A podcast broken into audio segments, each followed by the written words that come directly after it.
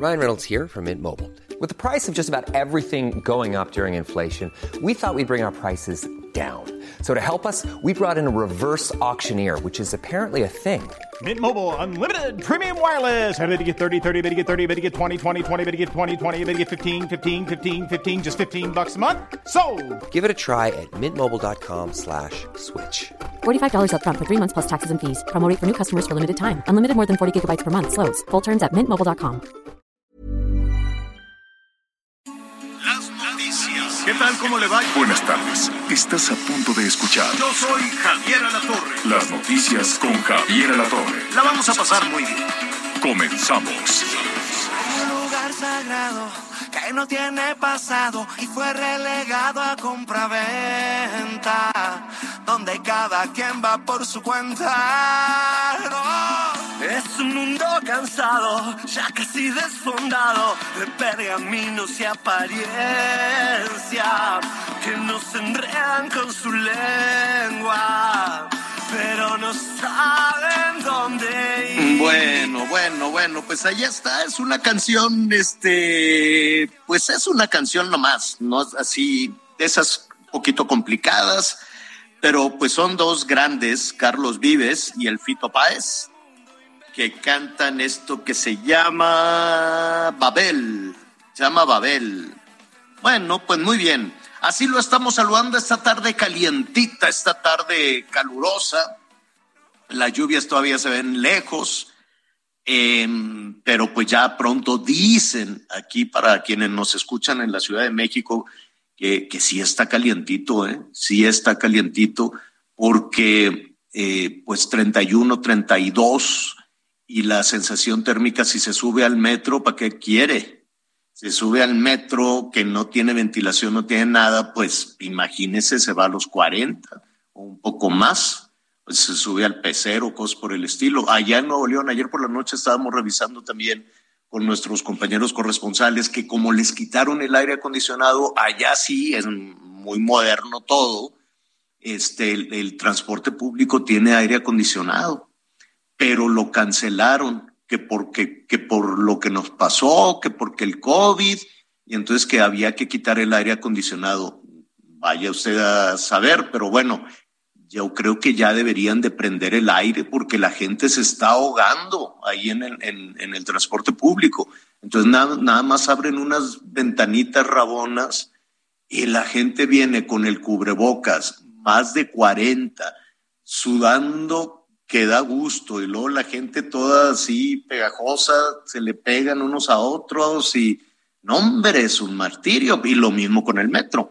Entonces allá en Nuevo León, saludos a nuestros amigos que nos sintonizan en Monterrey, qué gusto me dio ver las cifras, ver los números y, y el favor de su atención allá en Nuevo León, en Jalisco, en todo el país donde nos están escuchando, pero este, pues imagínese subirse a la pecera este, con esas temperaturas. Eh, La diferencia, por ejemplo, con la ciudad. Bueno, primero déjeme saludar a Anita Lomelí. ¿Cómo estás, Anita? Hola Javier, ¿cómo estás? Muy buenas tardes. La verdad es que, pues, este jueves que huele a viernes, no se te hace, yo ya me siento muy feliz. Y una cosa me dio gusto. ¿Te acuerdas de esas imágenes que comentábamos el lunes en la noche en los límites de Comonfort y San Miguel de Allende? Que decíamos, ya se quemaron todos los viñedos. Pues no, resulta que por fortuna ya la Secretaría de Turismo dijo que no hubo afectación al viñedo de San Miguel, cosa que nos pero da no vaya- muchísimo no vaya a gusto. ser advertencia Y pues ahí, entre las malas noticias encontramos las buenas. Sí, no vaya a ser advertencia de los malosos. Bueno, eh, también lo vamos a retomar. Déjame nada más concluir esto de los calores. Vamos a tener altísimas eh, temperaturas. Hay que este, hidratarse, hidrátese muy bien. Eh, saludos en toda la zona metropolitana, Guadalajara también, unos calorones tremendos. Las lluvias van a tardar. Las lluvias sí, eh, espéreme tantito. Dicen que va a llover este fin de semana en la zona conurbada de la Ciudad de México. Bendito sea Dios, porque esto está seco, seco, seco. Y estaba platicando con unas personas que este, llegaron de Sonora a la Ciudad de México, otras también de, de Sinaloa. Este, saludos, qué bueno que nos sintonizan también por allá. Y, se estaban derritiendo. Me dice, pero ¿cómo le hacen ustedes para vivir con este calorón? Le dije, oye, pero si hace más calor en Sonora. Me dice, sí, pero tenemos cooler, tenemos aire, tenemos aire acondicionado, está todo más o menos acondicionado. Aquí no tienen nada. Y yo no sé, Anita, si tú has pasado por el, eh, por últimas fechas por el aeropuerto, como apagaron el aire, ve tú a saber para qué los pobres trabajadores de, de, migración, de todo esto, que de por sí siempre están con una jeta que da, da vergüenza.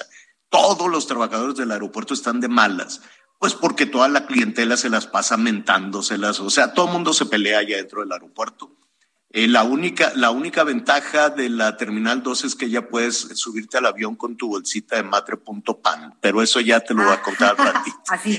ah, entonces ya no vamos a cargar las donas, ya vamos a cargar nuestra bolsita de pan matre.com. Eso está muy bien, de masa madre. Exacto, pero son unos calorones y, y si te subes a la pecera aquí, y es que la Ciudad de México no está acondicionada para tener más allá de un mes de calor el mes de calor de la Ciudad de México, pues es mayo, cachito de abril y mayo, son calorones. Y luego, ¡pum!, ya, empieza a llover y se acaba, se nos acaba el calor. Ese es el argumento que yo les digo, que por eso no hay esa infraestructura de, aire acondicionado en ningún lado. Pero por lo pronto va a ser una tarde calientita, temperaturas altísimas en todo el país, la lluvia, pues ya veremos al ratito. Yo le quiero mandar saludos a Aide, la esposa de Miguel Aquino, están aquí en, un chequeo, todo en orden, todo muy bien, qué bueno. Este, saludos a Miguel, al ratito vamos a estar con él. Saludos, Miguelito, besos a Aide, sí. La salud antes que nada, la salud antes que nada. Bueno, y ya le decíamos el Monterrey 99.7 de la FM, qué gusto. Al ratito te voy a compartir unos números, Anita, para que te sientas orgullosísima en Guadalajara en el 100.3 de la FM, en Culiacán el Heraldo Radio 104.9 de la FM, en todo el país desde luego y también nuestros amigos en la Ciudad de México. Oigan, este, pues nada, que eh, ahorita que estaba viendo esto de, de, escuchando Babel de Carlos Vives y de Fito Páez, pues van a andar de gira, van a andar promocionando sus, sus canciones y todo este tipo de cosas. Este, son muy buenos los dos. Esta canción, Babel, pues está bien, ¿no? Hay, hay para todos, tampoco. No es así de, ah, yo quiero ir a comprar el disco. No, no, si, somos honestos. No, pero no, de que, a las cuatro de la mañana, ya que está uno ahí con uno y medio de más, pues dices, ay, que Pégale, ¿no? Pero de que son buenos, son buenos. El tema es que van a andar de gira por Canadá por los Estados Unidos, por México, por Sudamérica, qué bueno. Nada más que hay que tener cuidado. A ver, a mí no me gusta andar con estas noticias, pero hay que, hay que tener este, muchísimo cuidado y sobre todo los artistas o la gente que tiene que andar de, de, de, de la seca a la meca viajando por, por el extranjero. A ver, yo me acuerdo, yo tengo una amiga que se fue a, hacer unas este, dirigencias a Nueva York, se llama Anita Lomelí, puede haber unos temas laborales, puede haber una... Y se contagió en ese momento. ¿Te acuerdas? Sí, claro que sí. Y mis hijos, yo no me enfermé, se enfermaron mis hijos en el primer lockdown, como le dicen, cuando en, en casi finales de marzo, abril. ¿Te acuerdas? Yo, 2019. Sí, y ahora Nueva York está otra vez chillando de contagios, tienen otra vez una serie de complicaciones allá en los Estados Unidos y están volviendo en algunas localidades de nuevo, no el lockdown, ya no van a cerrar, no, no, ya la economía no lo supera, pero sí recordarle a la gente las medidas sanitarias pertinentes.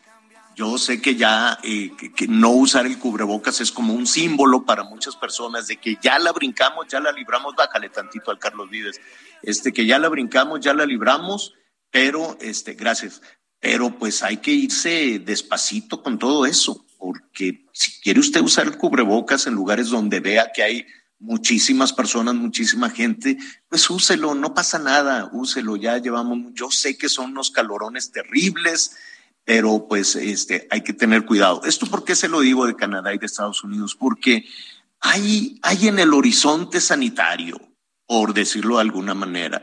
Este, y vámonos despacito, despacito, no se trata de, de, ay, ya se nos viene otra calamidad encima. No, hay contagios importantes que hay que tomar en cuenta. Con cautela, con precaución, usted siga su ritmo de vida, lávese las manos, use cubrebocas cuando pueda, en donde quiera, ¿no? Si va a ir al supermercado, si va a ir a un hospital, si se va a subir al transporte público.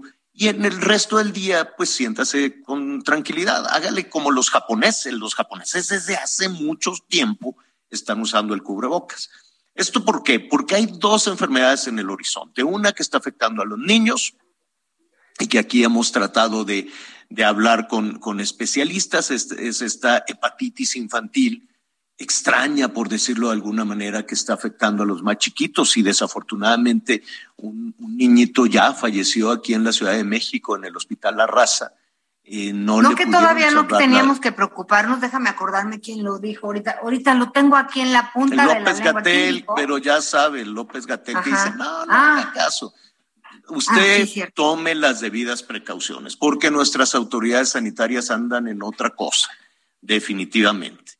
Entonces hay que cuidarnos, hay que saber, hay que aprender sin alarmarse y por eso hay que buscarle, sí hay que cuidarse, no detonar una histeria colectiva, no, pero sí saber lo que está sucediendo, cuáles son los riesgos que corren los chiquitos, que corren los adultos.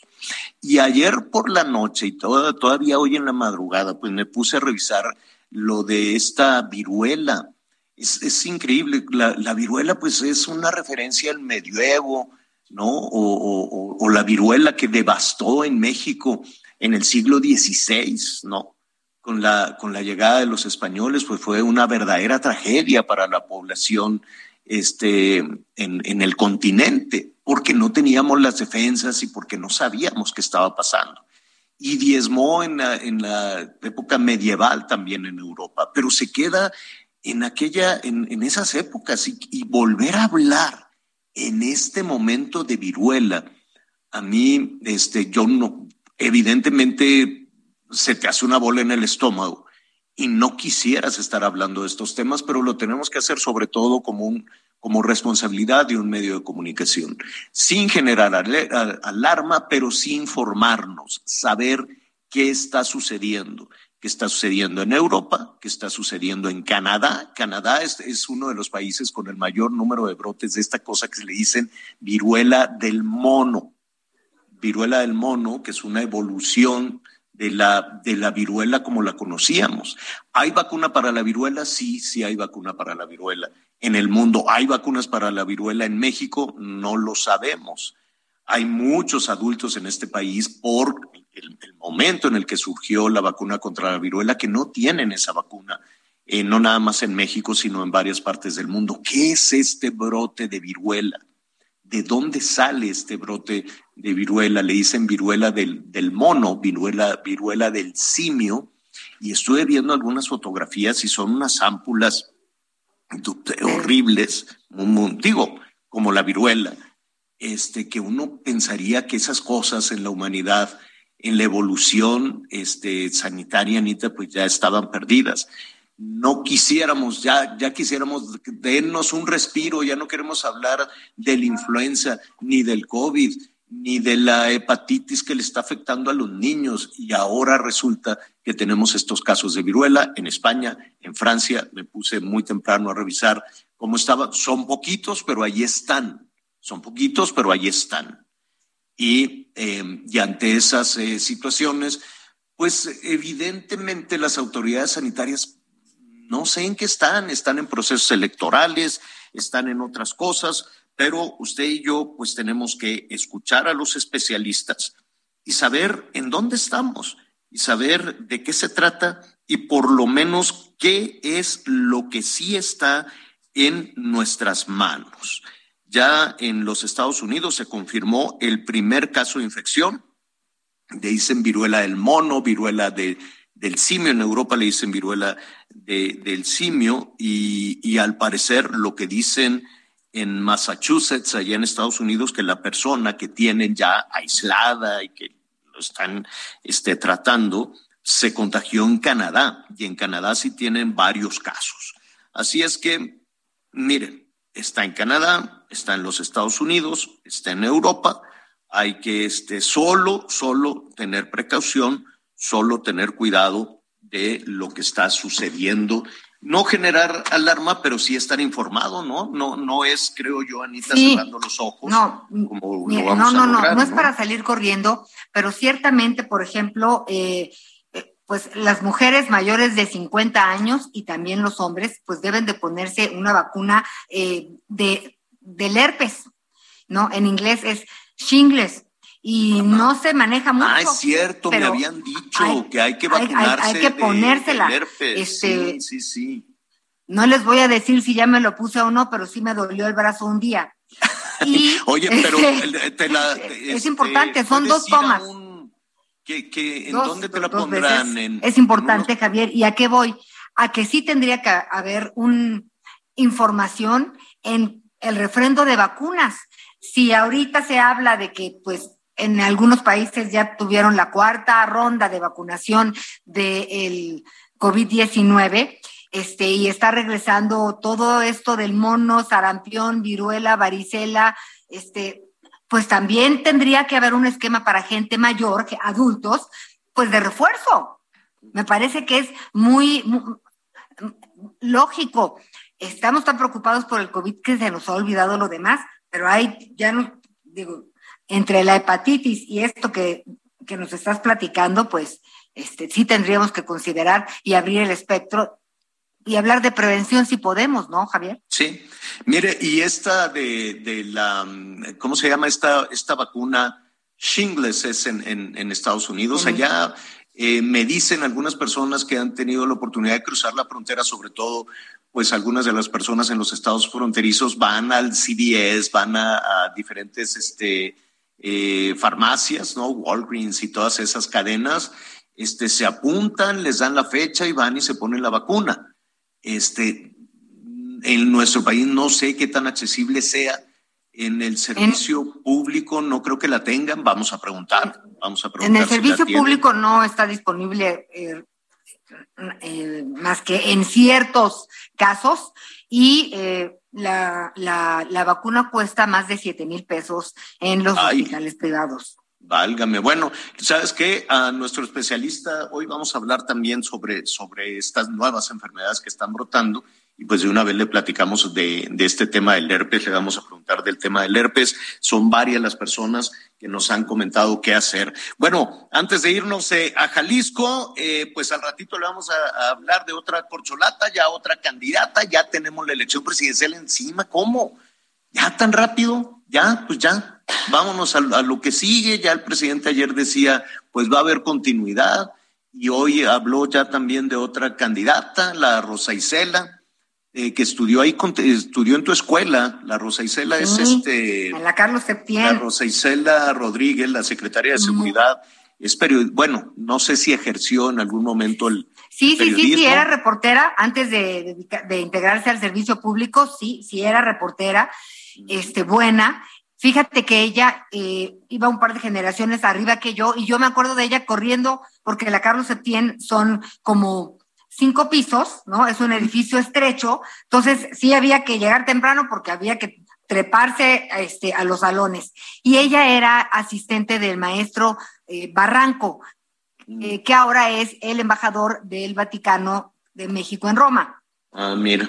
Pues al ratito vamos a hablar de ella, vamos a este, hablar de quiénes ah, son los de Morena, ¿no? Los que ya están apuntados, apuntadísimos, ya están en campaña, ya se anda ahí, este, por ahí le mandaron algunos de los aspirantes, le mandaron porra negativa, por decirlo de alguna manera, le mandaron fuego amigo a Marcelo, ahí en Palacio, le decían, no, tú no, la Claudia sí, no, ya sabes, ahí se, se van mandando sus, sus porras. Al ratito se los vamos a platicar quién es quién, quiénes ya se apuntaron. Pero antes de, antes de ese tema, vamos a Guadalajara. Qué tragedia allá en Jalisco. Hubo un accidente este, tremendo. Se están contabilizando en este momento 14, 14 personas muertas. Nuestra compañera Mayeli Mariscal nos dice qué fue lo que pasó. Mayeli, buenos días, buenas tardes. Muy buenas días todavía para ti todo el auditorio. Eh, pues este accidente ocurrió eh, cuando venía un eh, transporte de pasajeros, todos trabajadores de una empresa de Berris, venían del municipio de Mazamitla, se dirigían hacia Jocotepec y bueno, presuntamente la causa de este accidente fue una falla mecánica, es decir, se quedó sin frenos.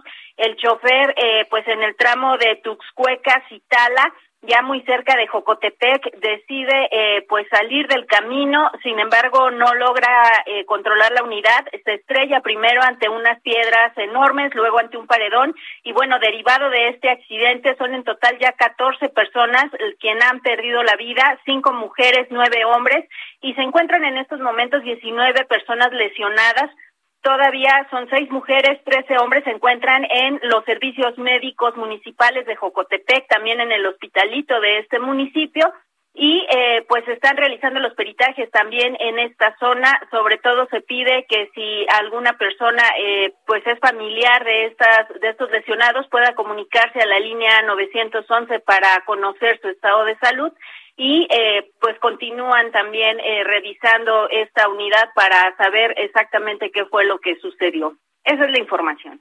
Trabajadoras y trabajadores del campo son las víctimas. Así es, todos ellos trabajaban en una empresa eh, de berries en el municipio de Mazamitla.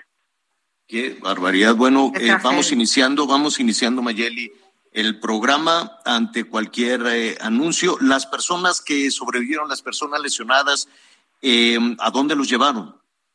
Están en Jocotepec, en los servicios municipales, en la Cruz Verde y también en el conocido como Hospitalito de Jocotepec. Ahí en este municipio están siendo atendidas. Ya también a través de las redes sociales de la Unidad Estatal de Protección Civil y Bomberos se difunden los nombres de estas personas lesionadas. Son 19, repito, y eh, pues se encuentran ahí. Son seis mujeres y 13 hombres pues esperemos que en el hospitalito y ahí en la Cruz Verde este, pues tengan lo básico, tengan lo básico para atender, porque imagino que las lesiones son tremendas y se murieron 14. Las lesiones con ese, con, así como nos describe la, manera en que sucedió este accidente y, y lamentablemente en muchas de estas eh, unidades, si, si, si ya le dicen el hospitalito, pues no creo que, que tengan los recursos, que tengan los recursos suficientes. Esperemos que, que los atiendan o que en la medida de las posibilidades los puedan trasladar a unidades de atención médica más equipadas, ¿no? Así es, hasta estos momentos no se ha informado si ha habido necesidad de trasladar eh, debido a su gravedad a alguno de estos pacientes. Sin embargo, eh, pues sí se, se están siendo atendidos en este municipio de Jocotepec y bueno, también con el apoyo eh, pues de estos servicios médicos municipales. Sí, sí, haciendo los médicos seguramente todo un esfuerzo. Esperemos que con recursos suficientes. Gracias, Nayeli, estaremos ahí pendientes. Claro que sí, excelente día. Mm, gracias, gracias. Es Mayeli Mariscal, nuestra compañera, sí, Anita. Y que, y que pues en el hospitalito estén también muy pendientes de la comunicación que tengan que tener los familiares. Luego es una angustia terrible el tema de saber en dónde están, cómo están, eh, si pueden entrar, tantas cosas que se complican, que sí organicen este pues un mecanismo, porque pues este sí son algunas personas que están ahí internadas, para que los familiares sepan en qué condiciones están y, y pues los tienen que trasladar. Sí, qué, qué barbaridad, qué situación tan difícil, ¿no? Ahora que hemos estado hablando, es que vaya, desde, desde una posición política, eh, se pueden decir tantas cosas, Anita, se puede decir que si conservadores, fifís, que si me quieren, que si no me quieren, que si es un proyecto de no sé qué, pero la realidad, la realidad es lo que se vive en situaciones como esta.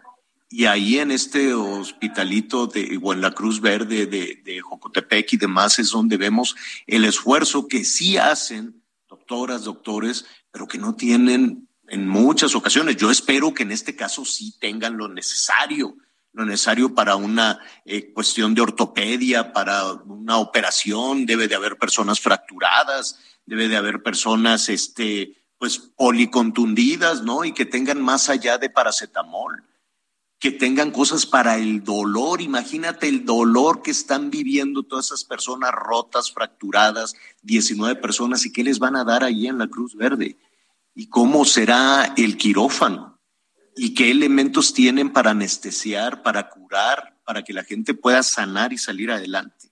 Esa es la realidad, no lo que electoralmente se discute, que si tú, que si yo, porque los los de otros países son mejores que tú. No, la realidad es esa. ¿Cómo le quitamos el dolor a la gente que hoy está en un hospital?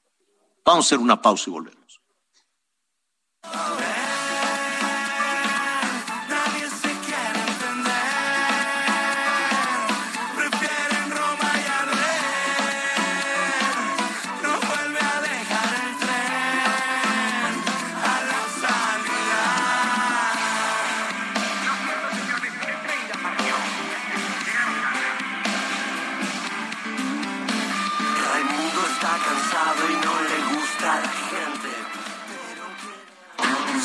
Nosotros.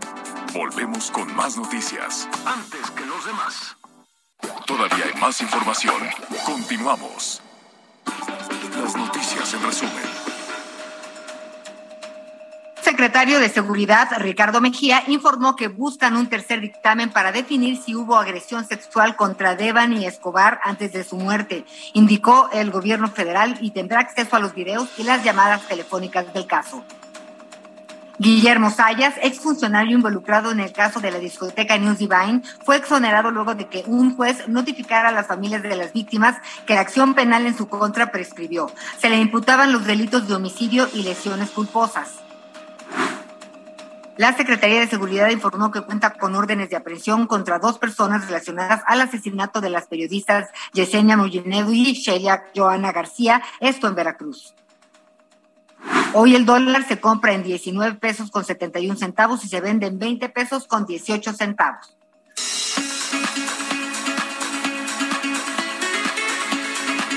Eh, muy bien, muchísimas gracias, Anita. Nos está eh, escribiendo también algunos eh, especialistas.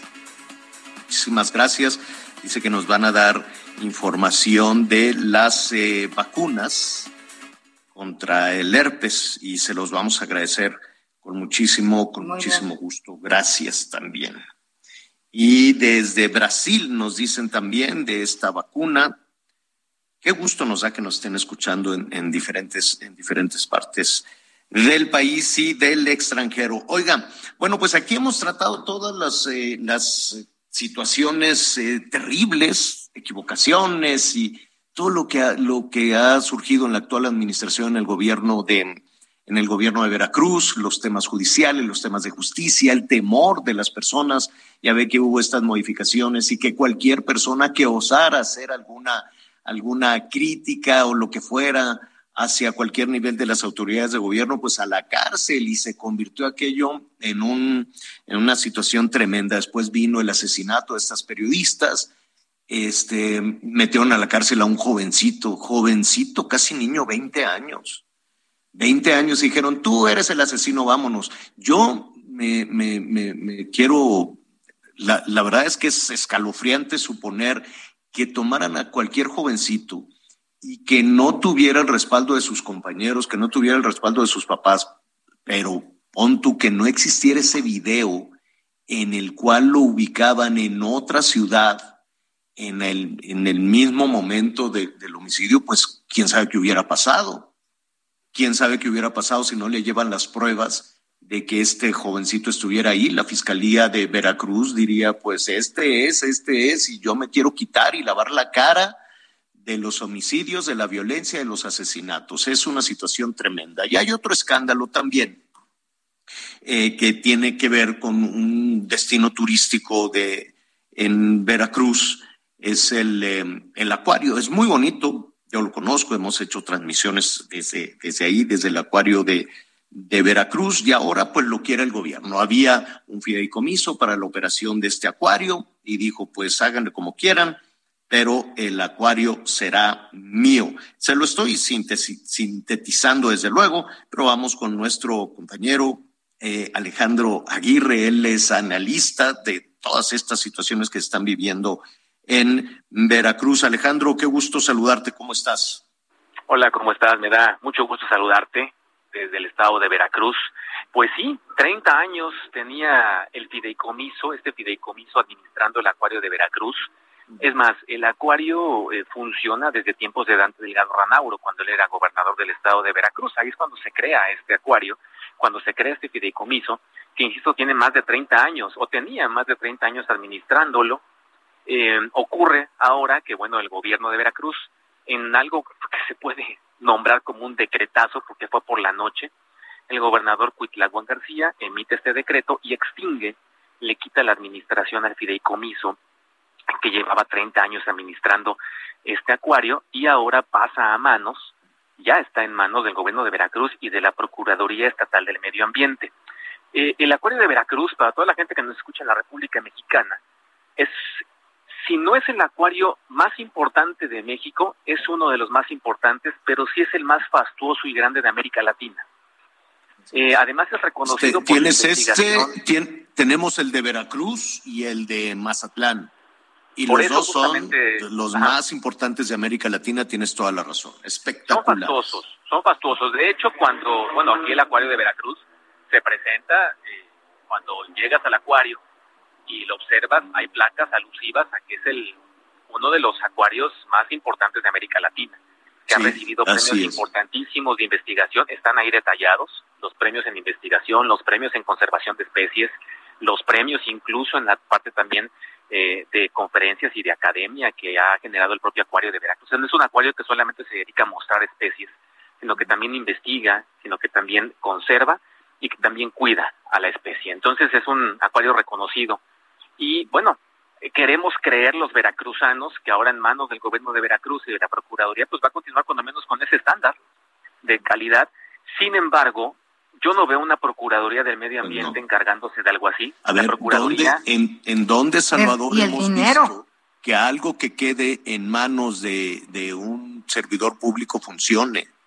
Hay que acordarnos que los servidores públicos están en la política porque no saben hacer otra cosa.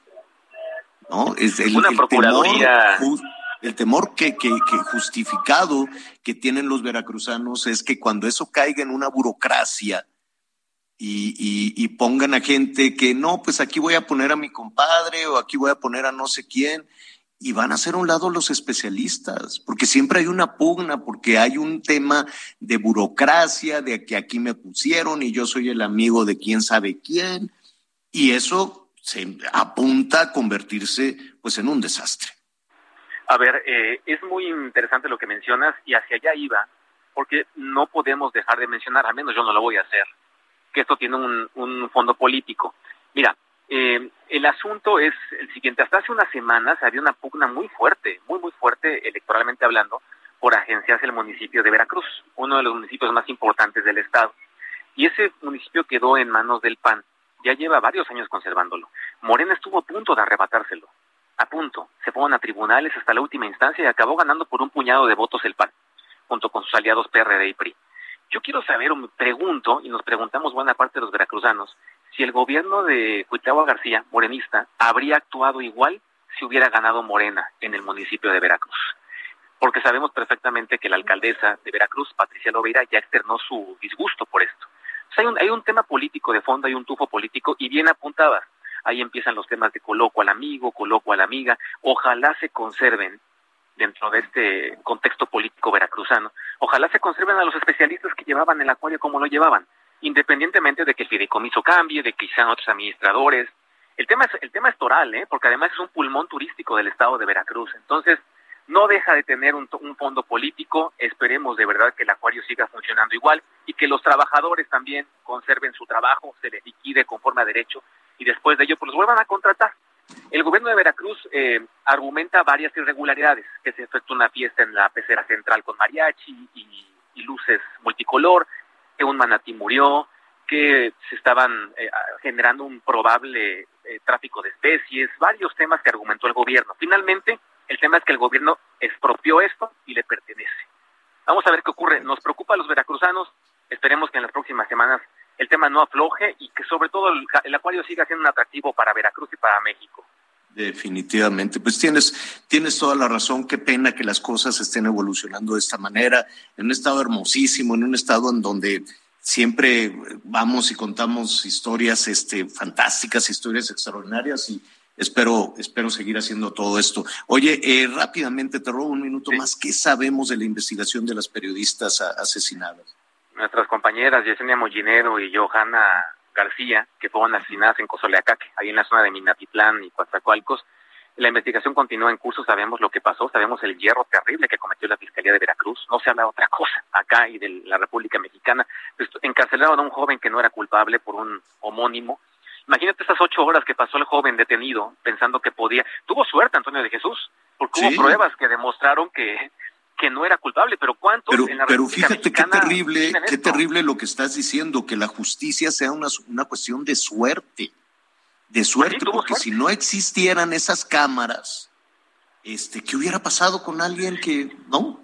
Con un jovencito de 20 años. Ajá. Es correcto, tuvieron forma de comprobar que él estaba a las 4.15 trabajando en su moto y no a las tres y media asesinando a las compañeras porque además estaban a una distancia de seis horas de carretera. Entonces, eh, tuvo suerte. ¿Cuántos no la tienen y acaban en la cárcel dos años cuando menos en lo que investigan? Claro.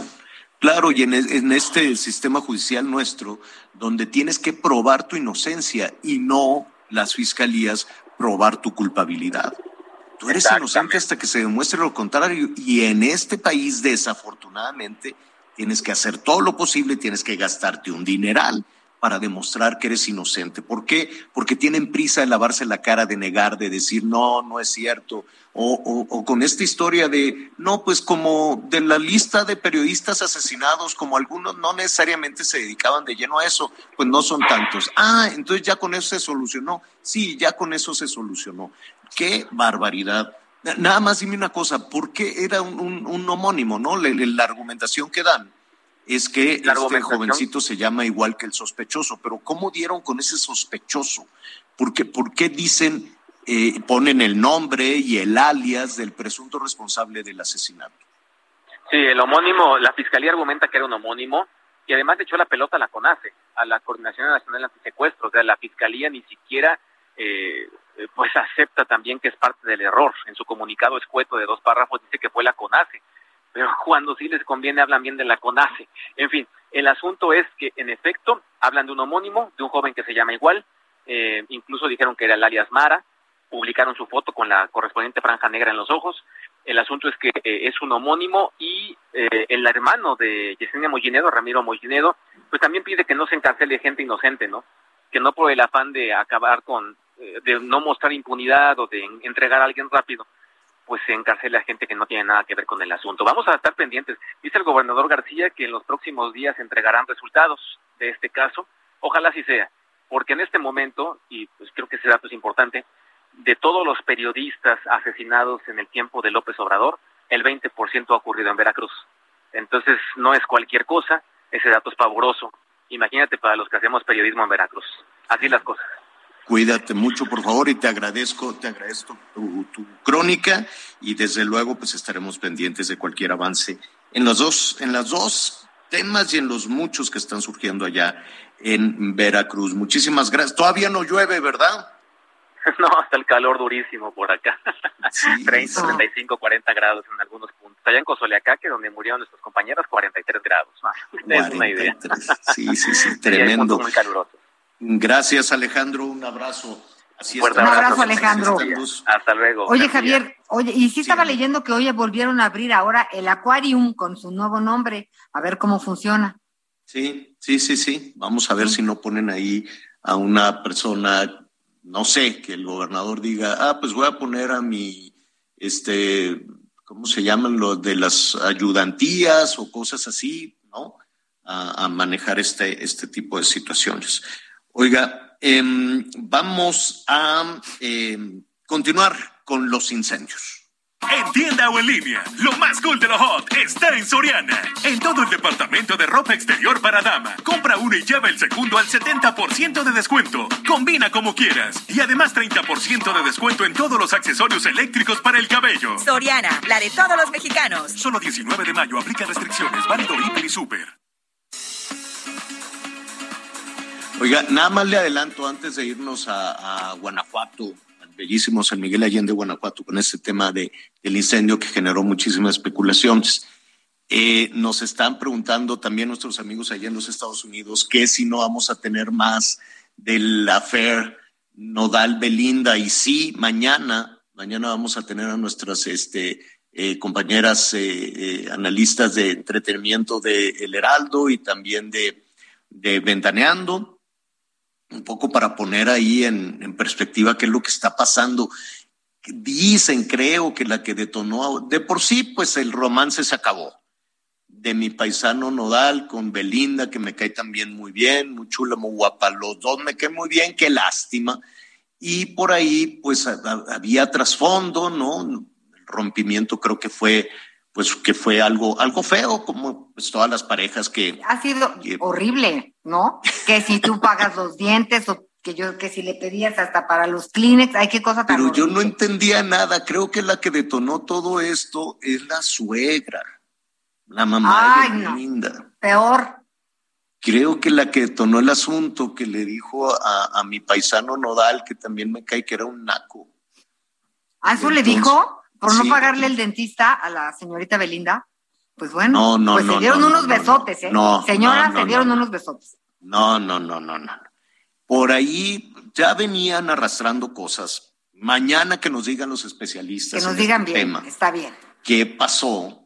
Pero pues por ahí la suegra empezó y, y entonces pues Noal se enojó y dijo, pero pues si Belinda me sacaba un dineral para su mamá ¿no? Y, mostró ahí unos este, fragmentos de unas conversaciones que le dice, oye, ya te cayó un dinero para mi mamá y aparte necesito yo un dinero para estas otras cosas. Y, y, ahí empezó todo el jaloneo. Ya nos habían dicho, ¿te acuerdas? Hace cuando empezó este asunto, que son figuras tan públicas.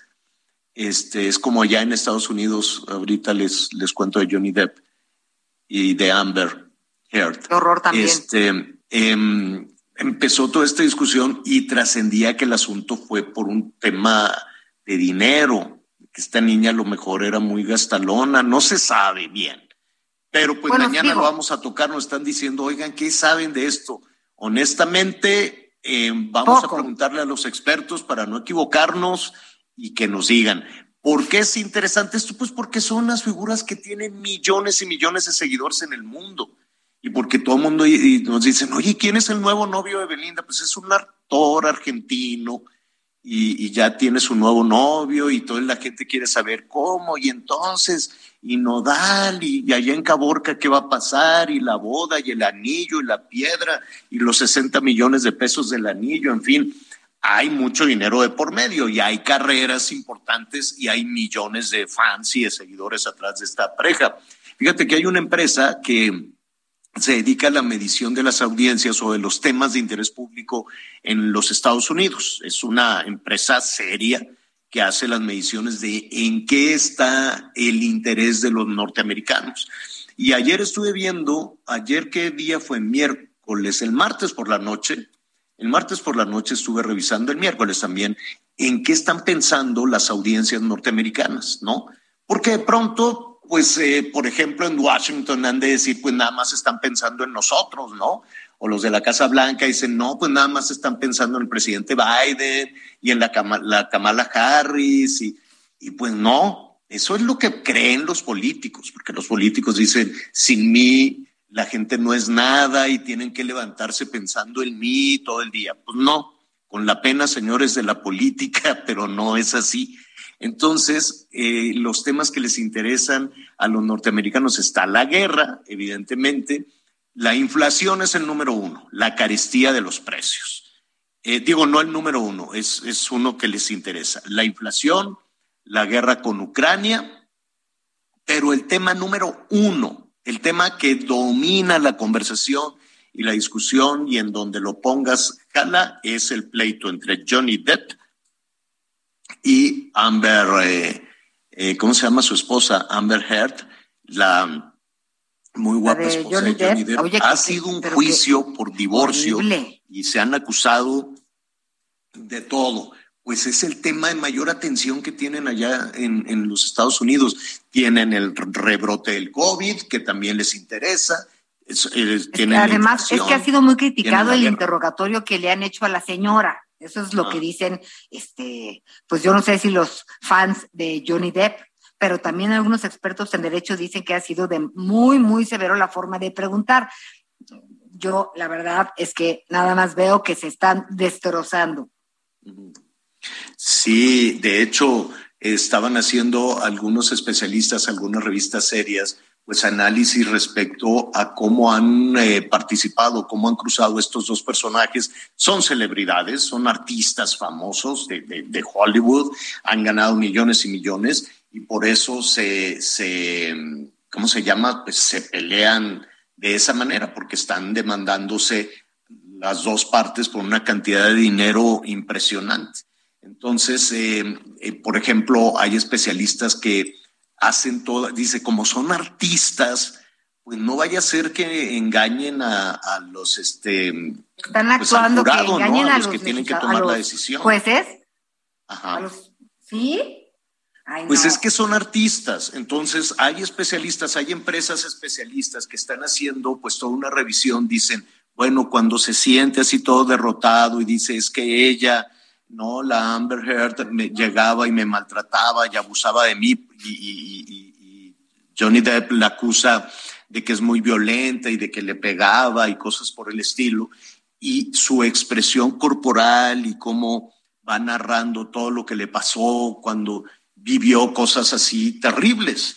Entonces la gente dice, ay, pobre hombre, pues qué difícil para él haber vivido todo eso. Pero luego cuando le toca a la muchacha, cuando le toca al artista, este, pues llora, ¿no? No, a mí un día en un avión me dijo y entonces un día también me, insultó y entonces se suelta llorando, pero como una magdalena, así, llora litros y entonces pues la gente se conmueve y entonces ahora hay especialistas que dicen, ¿será verdad? Porque como son artistas saben cómo manejar las emociones. Digo, los artistas no sé cómo le hacen, pero les dices, en la siguiente escena tienes que llorar. Y lloran, ¿no? No, lloran, qué horror. Oye, y que el, juicio entre ellos dos se alarga finalmente hasta el 27 de mayo. Pero sí, hablan hasta ese en contra, y no, no, unas cosas espantosas. Qué necesidad, ¿verdad?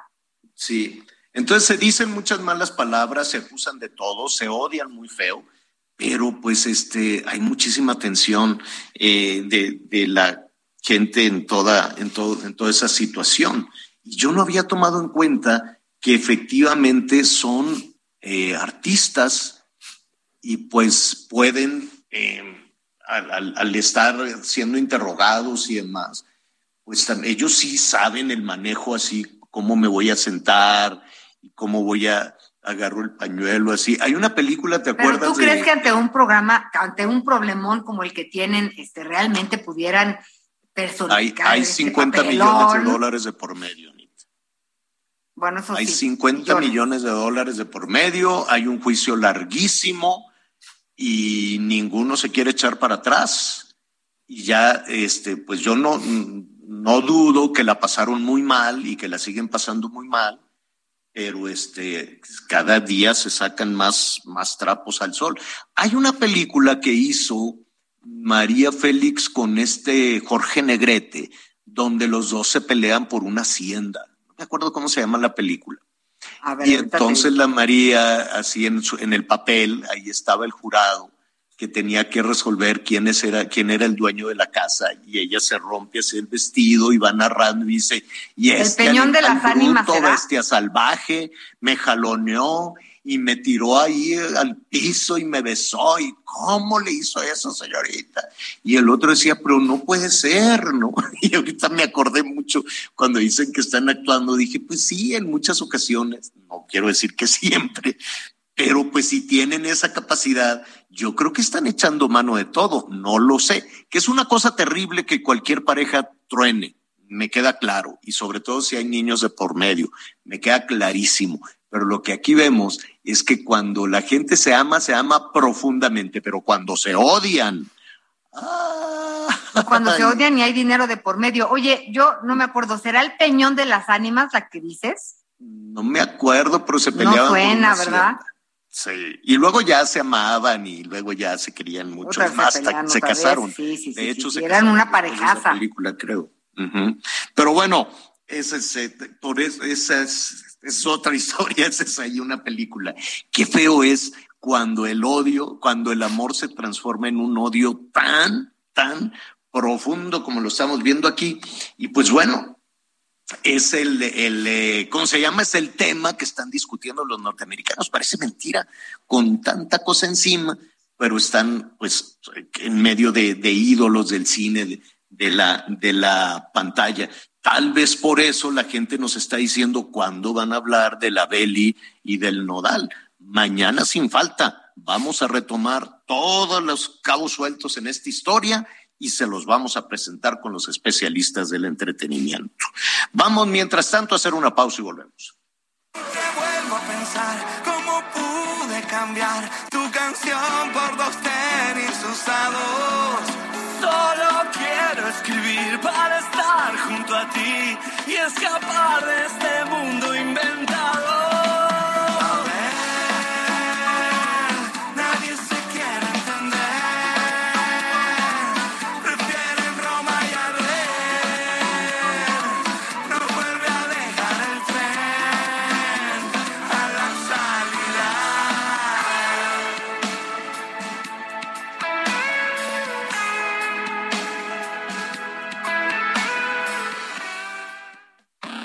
La información antes que los demás. Ya volvemos.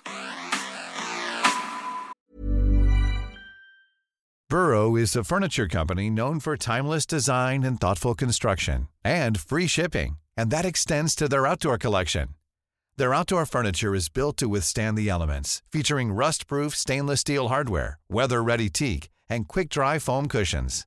For Memorial Day, get 15% off your Burrow purchase at burrow.com slash ACAST and up to 25% off outdoor. That's up to 25% off outdoor furniture at burrow.com slash ACAST. Todavía hay más información. Continuamos. Bueno, pues la Organización Mundial de la Salud aprobó el uso de emergencia de la vacuna anti-COVID Convidecia. Así es, Convidecia, producida por la farmacéutica china CanSino. Este biológico, al igual que la Johnson Johnson, requiere de una única dosis y tiene una eficacia de 92%. Y con esto, recorrido informativo por el país. Tras una denuncia ciudadana, agentes de la Guardia Civil Estatal de San Luis Potosí y personal del Instituto Nacional de Migración lograron rescatar a 39 migrantes indocumentados de diversas nacionalidades, entre ellos dos menores de edad que se encontraban hospedados en un hotel de la capital potosina, donde ingresaron y corroboraron que los migrantes no contaban con documento que avalara su estancia legal en el país. Fueron trasladados a las instalaciones del Instituto Nacional de Migración 28 hombres, 9 mujeres y 2 menores, informó desde San Luis Potosí Pepe Alemán. Todos los estados estarán participando en la edición número 46 del Tianguis Turístico México el próximo 22 de mayo en Acapulco, en donde se rebasa ya la expectativa de citas de negocios con la confirmación de 65 mil y la participación de 1.400 compradores de 46 países. Así lo confirmó Miguel Torruco Márquez, el secretario de Turismo de México de visita en Jalisco, en donde asistió a la toma de protesta del Consejo Directivo 2022-2024 de la Asociación de Hoteles de Jalisco, que presidirá por segunda ocasión Juan Carlos Mondragón. Además, el secretario de Turismo agregó que ha innovado el Tianguis Turístico de Pueblos Mágicos, cuya sede será en el mes de octubre en Oaxaca. Desde Guadalajara, Mayeli Mariscal. La jefa de gobierno, Claudia Sheinbaum, señaló que la Ciudad de México se ha convertido en el centro de la industria creativa de nuestro país y de América Latina, con el crecimiento de la industria fílmica en la capital, pues aún en medio de la pandemia se otorgaron 7.138 permisos de filmación durante 2021, en el marco de la presente presentación del anuario estadístico de la Comisión de Filmaciones, la mandataria capitalina destacó que la inversión generada por esta industria en 2021 superó los 550 millones de dólares. Esto se traduce en la generación de 104.583 empleos directos, lo cual representa un incremento de 108.97% en comparación con 2020.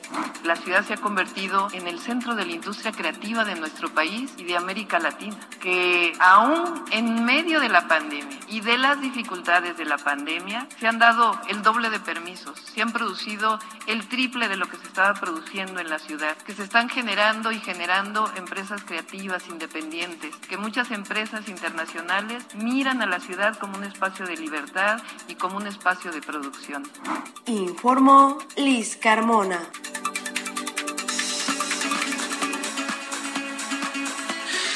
Bueno, muy bien. Eh, muchísimas dudas alrededor de este tema de la hepatitis infantil, eh, que sí hay que tomar con, con, seriedad los casos que se han registrado en diferentes partes del país. Y este tema que ha generado, pues, eh, hay, que, hay que tomarlo con cautela, desde luego, con cautela, pero hay que atenderlo. Son pocos los casos que se están registrando, le dicen viruela viruela del mono, viruela del simio, vamos a, preguntar el término, el término preciso, en donde hay, hay un caso ya aislado, detectado en Massachusetts, en los Estados Unidos, hay varios en Canadá, cuando digo varios, me refiero a cuatro o cinco casos, mismo número de casos en España, en Francia, es decir, hay una situación que la comunidad científica internacional está tomando en cuenta. El tema es que la palabra viruela nos estremece a los mexicanos, está en nuestro DNA. Eh, desde el siglo XVI se convirtió en una pesadilla, fue evidentemente, eh, pues muchos investigadores, eh, historiadores de, manera científica, pues han hablado de la viruela como uno de los elementos que, que diezmó a la población eh, en, el continente, la población en México, porque no tenían eh, las defensas ni para viruela ni para gripa siquiera, en fin. Eh, y, por eso cuando los mexicanos escuchamos la palabra viruela, pues nos estremecemos. Frente a qué estamos en este, en este tema, en esta ocasión, yo le agradezco a la doctora Rosana Trejo, gerente corporativo de epidemiología del Centro Médico ABC, que nos acompaña esta tarde. Muy buenas tardes, doctora. ¿Cómo estás, Javier? Un saludo a ti y a Ana María. Buenas tardes, doctora. Buenas tardes. Pues mire, Sí, bueno, este, en este momento está llegando ahí el helicóptero, entonces tenemos un problemita con el audio de tres segundos, doctora, pero básicamente el tema pues es que sí nos da, eh, nos estremece, como bien lo decía Javier, este, este tema de, de la viruela, eh, y, pues que regresan la viruela, el, el, el sarampión, ¿Qué pasa con esta viruela del mono? Pues mira, esta es una viruela que se llama viruela cínica, ¿no? Es una viruela que tiene que ver con la transmisión entre no solamente primates, sino también roedores. Em, se ha detectado en algunos lugares ardillas ah, y, por supuesto, primates. Este es un pues es, es parte de lo que algunos ah, lugares específicos, como es República del Congo, tienen como endemia, o sea, un lugar donde pueden detectarse casos eh, en ese lugar. Pero lo que se ha observado es que se salió de esta zona, ¿no? Hay toda una investigación en relación a cómo es que inició este inicio de casos en otros lugares que no es esta zona endémica, como puede ser, ya lo decías tú, en total eh, andamos más o menos en 45 casos sospechosos. Sospechosos es cuando hay que hacer todavía un análisis base a su cuadro clínico y detectar si de verdad tiene relación con esta viruela cínica. Y en España 23, Portugal 20, Reino Unido 9 y Estados Unidos este de Massachusetts que venía de un viaje de Canadá, en donde Canadá mm. están investigando si tienen ya casos o cómo fue que hubo este esta transmisión persona a persona que sí existe, es una es la viruela cínica es una zoonosis, una enfermedad provocada por virus que se puede transmitir a transmitir perdón de animales a personas. Si es rara, este produce síntomas muy parecidos a, la viruela, como decía este Javier, ¿no? Te pone media chinita la piel en relación a la viruela, este son menos graves, tiene una diferencia entre la viruela y, esta viruela cínica en el cuadro clínico que tiene que ver con el tema de, que los ganglios se inflaman, ¿no? En este tipo de enfermedad de viruela cínica la diferencia es que hay una inflamación de los ganglios que no se tiene en la viruela en esta en esta historia, la viruela que tú comentabas, Javier. Eh, eh, Roxana, y a nuestros amigos una disculpa, un helicóptero se puso aquí en, en, la ventana de la cabina y, y, ¿qué, les cuento? Eh, se, se, voló todo, voló, voló absolutamente, absolutamente todo. Y, y, usted dirá, bueno, ¿por qué estás con la ventana abierta? Pues porque se quedan las costumbres, ¿no? De tener los espacios ventilados este, hay que seguir eh, teniendo cuidados, aunque hemos avanzado muchísimo en este tema del COVID. Pero bueno, es, es otro tema. Ofrecida la disculpa, Roxana. Dos, dos, eh, dos cuestiones eh, fundamentales. Cuando decimos cínica, ¿te refieres a simio? Sí, este, su, su fíjate que su, se puede decir que su, su animal, donde podemos detectar, pues parte de pues su microbiota o sus enfermedades son roedores y primates, no solamente son simios también los roedores eh, se detectan ellos y en algunos otros tipos de animales muy muy del tipo animal salvaje eso es donde se llega a detectar. Y esta transmisión puede ser por el contacto cercano a ellos por alimentos crudos que en muchos lugares del mundo se llegan a consumir por alguna razón y, o por historia, por cultura, etcétera, y cuando no están bien cocidos y ese eh, eh, animal estaba enfermo, por supuesto puede transmitirlo. El contacto cercano con el animal también, y también de persona a persona es más raro, y por eso estos casos se están investigando, pero tiene que ser muy cercano el contacto. No es como lo que acabas de decir, que hoy abrimos ventanas y es muy buena, muy buena la, la, lo que haces de abrir ventanas y dejar aerosol. No tiene nada que ver con el tema de bioaerosoles, ¿no? De mantener el virus un tiempo eh, importante porque tiene bajo peso, porque es chiquito. No, en este caso no. El contacto tiene que ser muy cercano, el contacto para que se transmita la enfermedad de persona a persona, así cercano boca a boca, o contacto con fluidos. Esa es la manera de, de transmitir este tipo de enfermedad. Ahora, te comentaba que, a los, a los eh, mexicanos, eh, y vaya por lo que se vivió en la época virreinal, por lo que se vivió desde el siglo XVI, ¿no? No, no se tenía en ese momento pues las defensas, en fin, ha sido históricamente pues la palabra viruela, este, es una palabra que nos estremece, ¿no? Por lo que hemos leído, por el desarrollo, por la conformación de lo que hoy, de lo que hoy es México. Ah, la, vacuna, pues es una de las vacunas más antiguas, corrígeme si me equivoco, doctora, pero estamos hablando de siglo XVIII, fines del siglo XVIII, y además llegó a México desde principios del siglo XIX. Eh, sin embargo, no, no estamos muy familiarizados con este tema de la vacuna porque pues dábamos, cerrábamos un capítulo, ¿no? Cerramos el capítulo de la viruela, de esta peste, o como se le dijo en, la época virreinal en nuestro país, que asoló a todo el mundo, evidentemente a las poblaciones este, indígenas, pero después a este pues a todas las, a toda la comunidad y se cerró ese capítulo, se radicó la viruela. Eh, estamos, eh, es decir, tenemos la capacidad para enfrentar un contagio de esta naturaleza? ¿Sería mortal? ¿Qué, qué, qué opinas de esto? Bueno, fíjate que en, los datos que se tienen en relación a estos brotes que han existido, en Estados Unidos hubo uno también este hace, hace pues no muchos años, también en estos 2000 y normalmente la tasa de letalidad estamos hablando de 1 a 10. Esto depende mucho, por supuesto, de cómo se presente en la persona y las condiciones, ¿no? Este de ese individuo para poder reaccionar adecuadamente o no. Ahora, eh, sí, sí lo que creo es que la con esta erradicación de la la más o menos en 1980, más o menos por ahí, este, hubo esta erradicación, por supuesto lo que ocurrió fue que ya no se aplica esta vacuna. Yo, yo no tengo la vacuna, por ejemplo.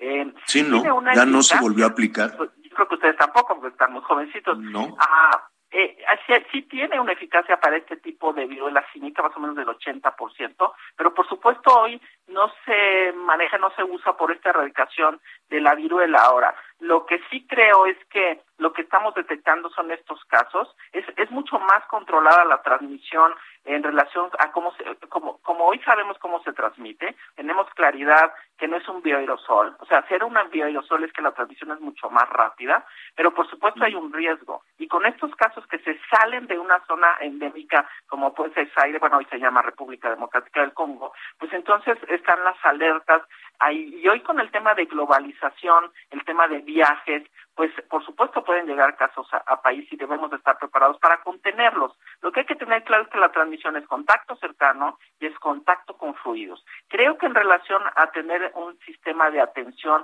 creo que la historia de COVID nos tuvo que dejar eh, eh, procesos claros de cómo contener enfermedades emergentes o reemergentes.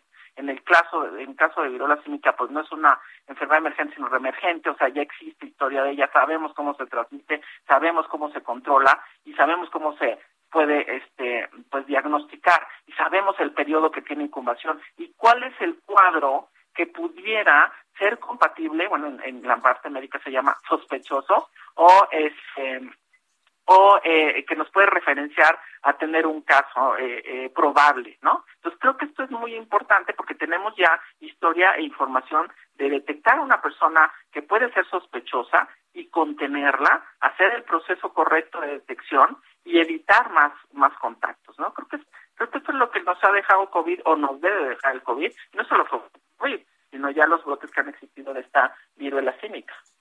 Exacto. yo te eh, preguntaría tú como, como especialista, eh, epidemióloga, eh, ¿hay que preocuparse?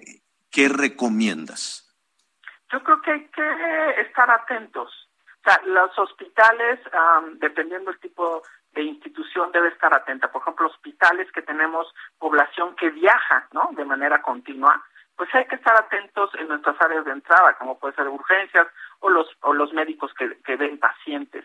Por supuesto, hoy no tenemos un solo caso, pero sabemos que en Estados Unidos ya hay, sabemos que la gente viaja y lo único que hay que estar es atentos, no es una alerta, no hay que estar estresados y nos, va, nos vamos a morir, ¿no? No, pero sí hay que estar atento a lo que nos den información, por supuesto, el gobierno del país, pero nosotros también como médicos creo que podemos este eh, pues detectar este tipo de casos si tenemos un paciente que llega con un periodo de cuadro de fiebre eh, con un paciente que llega con erupciones en pústulas y vesículas, que a lo mejor viajó a Estados Unidos o Canadá o estos países que hoy tienen casos y uno cree que puede ser a lo mejor sarampión, a lo mejor varicela. Creo que es importante hacer la, la diferencia y tener ahí el, el punto crítico y el ojo clínico para poder detectar algún sospechoso. Creo que es lo que hay que hacer en el tema. Ahora, en el otro tema de protección eh, como población, pues creo que COVID también nos ha dejado puntos claves, ¿no? Como uno es la higiene de manos, el distanciamiento, este, y esto nos va a ayudar también a prevenir riesgos. Anita, te quiero preguntar. Gracias. Oye, doctora, y como adultos, eh, ¿qué tenemos que, que, que, considerar como refrendo? Ya ves que está la vacuna del herpes, este, ¿qué más? Ah, no, pues Fíjate que sí, está la vacuna de herpes, pero, pero recordemos que el herpes zóster, ¿no? Es como esta enfermedad secundaria, eh, ya cuando tuviste el primer contacto, la primera infección con de varicela, este no tiene nada que ver con, con el tema de viruela. Este, en, en el tema de vacunas, pues la única vacuna es la viruela, pero por supuesto hoy sí existe, o sea, sí hay áreas donde tienen esto eh, este em, le llaman como insumo primo donde se resguarda en caso de que exista alguna alerta global entonces es el momento que se podría empezar a generar este tipo de vacuna para aplicar a la población, pero no es el momento, o sea, no es hoy el caso en donde ya tuvieran que existir estas alertas, ¿no? Se están detectando brotes, hoy la comunicación creo que nos ayuda mucho a detectar estos casos y a estar en alerta, lo que hay que recomendar es seguir con el tema de higiene de manos, por supuesto, ¿no? A los niños, a los adolescentes, a los adultos, continuar con este distanciamiento y esto nos puede ayudar muchísimo a la prevención de este tipo de infecciones. Bueno, pues eh, te, agradecemos, te agradecemos muchísimo. Nos gustaría seguir en contacto. Han recibido eh, muchísimos comentarios. Eh, te están preguntando también sobre el tema de la hepatitis infantil. ¿Te preocupa esta situación de la hepatitis infantil? Ayer hubo ahí en la raza el fallecimiento de un, muchachito. Pues mira, como médico epidemiólogo prevencionista y, y pues soy salubrista, pues por supuesto que me me preocupa y me ocupa, ¿no? Que podamos sí detectar y contener, mucho por el tema de que no sabemos hoy claramente cuál es la causa, cuál es el medio de transmisión. Y eso es lo que pasa en este tipo de enfermedades. Cuando todavía estamos en investigación, y por supuesto lo están haciendo, para llegar al punto de cómo es la transmisión, es cuando podemos hacer una actuación más clara. Hoy, al no saber cómo es, es esta transmisión y no saber que identificar claramente qué tipo de virus es el que está ocurriendo, pues por supuesto nos tiene la alerta y creo que hay que continuar con estas medidas de protección que siguen siendo estas que estamos hablando. O sea, no hasta hoy en hepatitis aguda infantil, esto es de causa desconocida, no tenemos claridad en qué está ocurriendo en relación al tipo de transmisión. Este, sí hay que detectarlos exactamente para contener y evitar que estos casos se pongan graves. Hay definiciones también de, de estos casos, que así les llamamos definiciones operacionales, este, y, todos los médicos debemos de estar atentos, y por supuesto también pues los pediatras, ¿no? Que también son médicos, por el grupo en donde se esté enfocando, ¿no? En estos pequeños o, o pediátricos, ¿no? Que son de estos de 16 años para abajo, en donde hay que estar muy alertas a este tema, ¿no? Sí, sí es, sí es un tema de, de pues de atención, de atención pública. Definitivo. Definitivamente, doctora Roxana Trejo, gerente corporativo de epidemiología del Centro Médico ABC. Muchísimas gracias, doctora. Un abrazo para ti, Javier, y para Ana María. Un abrazo. Gracias, doctora. Gracias, gracias, Roxana. Pues ahí está. Mire, ¿qué, qué podemos hacer? Lo que ya hemos aprendido, ¿no? Recuperar la, los, los temas de higiene. Y no nada más por estas eh, enfermedades que es, hepatitis, la viruela, en fin, todas estas situaciones tan feas, tan difíciles, este, por las cuestiones básicas, Anita, y que en un país como este es lastimoso que un niño con, con, con una deshidratación se pueda morir, o que un adulto mayor con una deshidratación se pueda morir. Un país en el que de nueva cuenta pues, se batalla para conseguir el suero oral, ese sobrecito que le salvaba la vida a las niñas y a los niños. Entonces sí estamos hablando de que en el mundo están surgiendo todas este, este tipo de cosas, pero hay que ver cuál es nuestra situación. Y en nuestra situación es inaceptable, pero sucede que un niño se muere por una diarrea en esta temporada de calor, que un niño por comer estos alimentos en mal estado, ¿no? En este momento alguien en algún lugar del país se va a comer un alimento porque no puedo llegar a su casa, porque no tuvo la posibilidad de lavarse las manos, porque tampoco hay mucho en donde una persona dice, ah, ¿cómo friegan ustedes que dale, dale, dale, dale, con, con que lávate las manos, nada más dime en dónde? Y tiene toda la razón. Una persona que sale de su casa en la mañana, eh, que, que además en un país como el nuestro, donde hay sequía, donde no hay agua, no hay agua. Los sistemas para el abastecimiento de agua son muy chafas. Entonces, por un lado, estamos con, la parte correcta de decirle a las personas, lávate las manos, usa cubrebocas, tíralo diario. ¿Sabes cuánto cuestan todavía los cubrebocas? Salen carísimo, pero pues hay que hacerlo. Entonces, lávate muy bien, utiliza tu gel, eh, aséate, todo lo demás, lava, ¿y con qué agua? ¿Y con qué dinero? ¿No? Y, yo, y por ejemplo, a mi hija le salió una infección alrededor de la boca, a la más joven, de 20 años, este, por el cubrebocas. Este, no, no lo, entre el calor, pues va a la universidad, ¿no? Transporte, todo lo que tú quieras. Este, ya después de año y medio, pues sí, ya tiene un problema de que si lo usa más de dos horas, le brota una erupción, este, pues ni modo, digo, le digo, mijita, pues te lo pones, te lo quitas, te pones la medicina que te dijo la doctora, y ¿qué hacemos?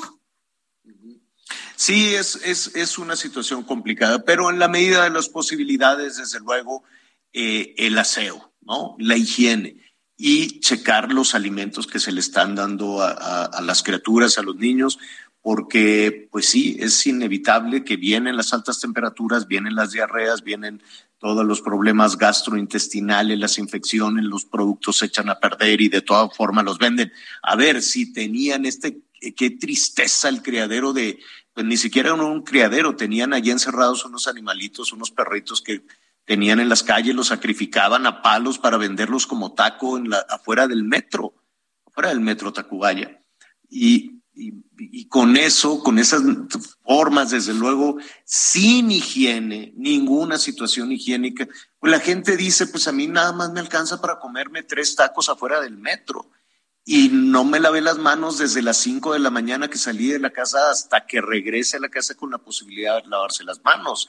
¿En dónde te permiten, oye, así puedo entrar a este restaurante o puedo entrar a este súper, me deja lavarme las manos en dónde? Bueno, pero donde vea un poquitito de gelecito, póngaselo, por favor.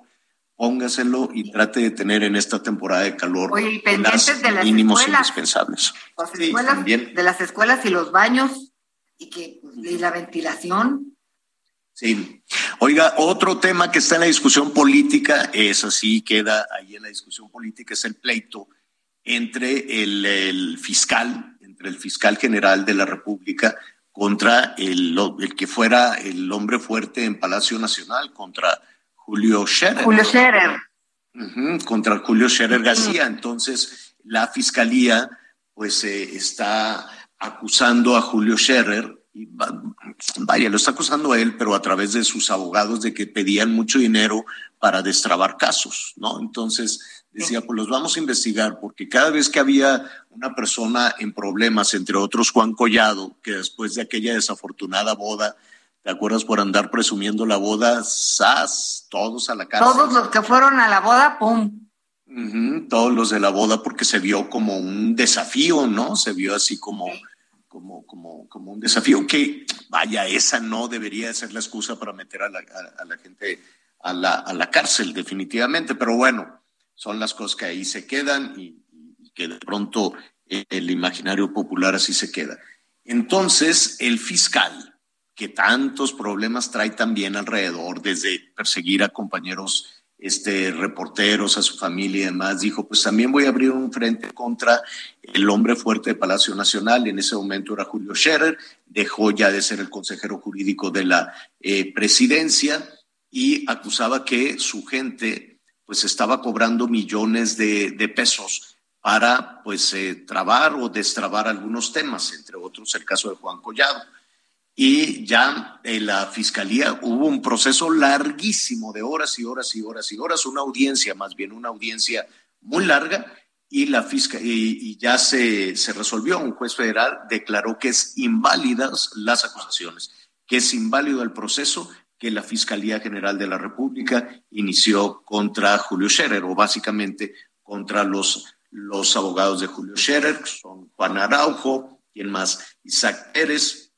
Que Juan Collado involucraba al ex Gómez, consejero le de Omar Andrés González. Manuel López Obrador. Y, y pues bueno, también varios ¿Qué cosa? salieron No ahí te, no te entendí.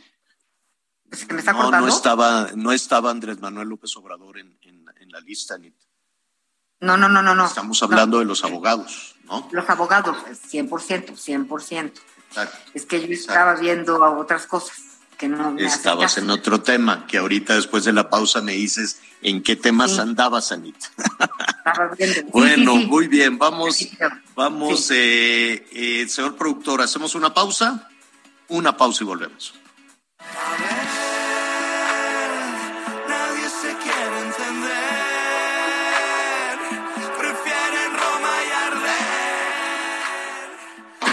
Sigue con nosotros. Volvemos con más noticias. Antes que los demás. Todavía hay más información. Continuamos. En Soriana, en los días rendidores, aprovecha que solo hoy, 19 de mayo, en Medicina Ética, compras un medicamento y te llevas el segundo al 50% de descuento. Sí, el segundo al 50%. Soriana, la de todos los mexicanos. Consulta en tiendas medicamentos participantes. Aplica restricciones. Válido en Hiper y Super. Las noticias en resumen. Son las 12 del día con 30 minutos tiempo del centro de México. La Secretaría de Salud de Hidalgo reportó cuatro casos sospechosos de hepatitis aguda infantil. Uno de ellos corresponde a un niño de tres años quien falleció en el Hospital La Raza en la Ciudad de México. Como resultado de la visita del ministro presidente Arturo Saldívar al penal femenil de Santa Marta Catitla, se anunciaron cinco medidas para responder a la situación que enfrentan alrededor de 200 mujeres en reclusión. Uno de los criterios es que las personas que tengan más de dos años en prisión preventiva tengan derecho a que se revise su caso. Karen Díaz Medina, árbitra asistente mexicana, estará presente en el Mundial de Qatar 2022. A la colegiada se le suman los compatriotas César Ramos, Fernando Guerrero, Miguel Hernández y Alberto Morín. Así lo reveló la Comisión de Árbitros de la FIFA. La Organización Mundial de la Salud aprobó el uso de emergencia de la vacuna anticovid Convidencia, producida por la farmacéutica china CanSino. Este biológico, al igual que la de Johnson Johnson, requiere de una única dosis y tiene una eficacia de 92% y se llama Convidencia. No, Convidencia. Convidencia. No, Convidencia. Así. Convidencia. Convidencia. Así es. Perfecto, Anita. Muy bien. Muy bien, muchas gracias. Oiga, fíjense que mm, pues hay, hay información respecto a las mujeres que están en el penal de Santa Marta. Y no nada más en el, en el penal de Santa Marta, hay anexos. Imagínese usted algunas este, situaciones que tienen que vivir eh, muchísimas mujeres en el resto del país, porque no cree usted que hay tantos este, reclusorios únicamente para mujeres, si no me equivoco, son dos, Santa Marta y Tepepan. En el resto del país, pues hay algunos anexos. En algún lado donde están los hombres, pues también están eh, las eh, mujeres. Y entonces estuvo por ahí en Santa Marta el ministro Saldívar. Arturo Saldívar, el presidente de la Suprema Corte de Justicia de la Nación, y entonces dice, después de que fue, escuchó muchísimas peticiones de la situación que enfrentan algunas de las mujeres en reclusión, algunas que no tienen sentencia y muchísimas irregularidades que ahí, que ahí este, suceden. Em, van a actuar, ¿no? Hay toda una lista de situaciones, hay medidas anunciadas a propósito de la visita de de Arturo Saldívar, tomar la defensa, dicen aquí, tomar la defensa de 200 asuntos que pueden lograr resultados favorables.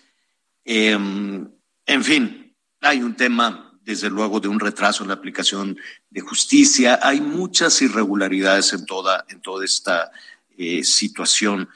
Em, la verdad es que, Anita, amigos, uno se queda reflexionando si no deberían entonces de estar en la calle los integrantes de la Suprema Corte, ¿no?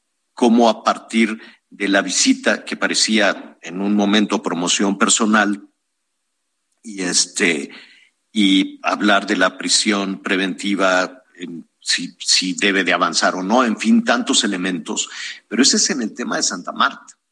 Si usted quiere, de ahí podemos ver Tepepan y después se podrá ver alguna situación de los anexos en varias cárceles en este país. Pero, ¿qué pasaría si los integrantes de la Suprema Corte se levantan de donde están? Siempre vemos las imágenes, siempre están sentados, nunca están de pie. Entonces, siempre están eh, sentados ahí en la Suprema Corte de Justicia de la Nación, siempre están atendiendo lo que les diga el Ejecutivo, lo que se les diga desde Palacio Nacional es como una instrucción, es como una orden, ¿no? Ya están verdaderamente supeditados a eso. Pero, ¿qué pasaría si en lugar de que estén rodeados de folders amarillos, que es la imagen que tenemos, ¿no? Con, su vestimenta tradicional, este, rodeados de folders, eh, un micrófono y están ahí sentados. Y cuando Arturo Saldívar se levantó de ahí y fue a Santa Marta, pues resulta que se encontró muchas anomalías. Eso quiere decir que tendrían que ir, por ejemplo, a los albergues de los niños. ¿Recuerda usted aquella acusación de maltrato infantil en un albergue de la que ya nunca se supo nada? ¿O tendrían que ir a los centros de detención de los indocumentados? a los centros de los que llegan mujeres de diferentes nacionalidades y nunca se sabe nada.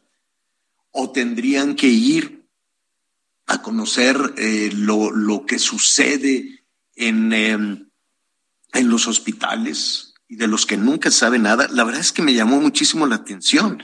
Dije, si Arturo Saldívar se levantó y se dio cuenta de eso, quiere decir que no sabían en su escritorio lo que ahí sucedía y lo que sucede en otras tantas partes en este país.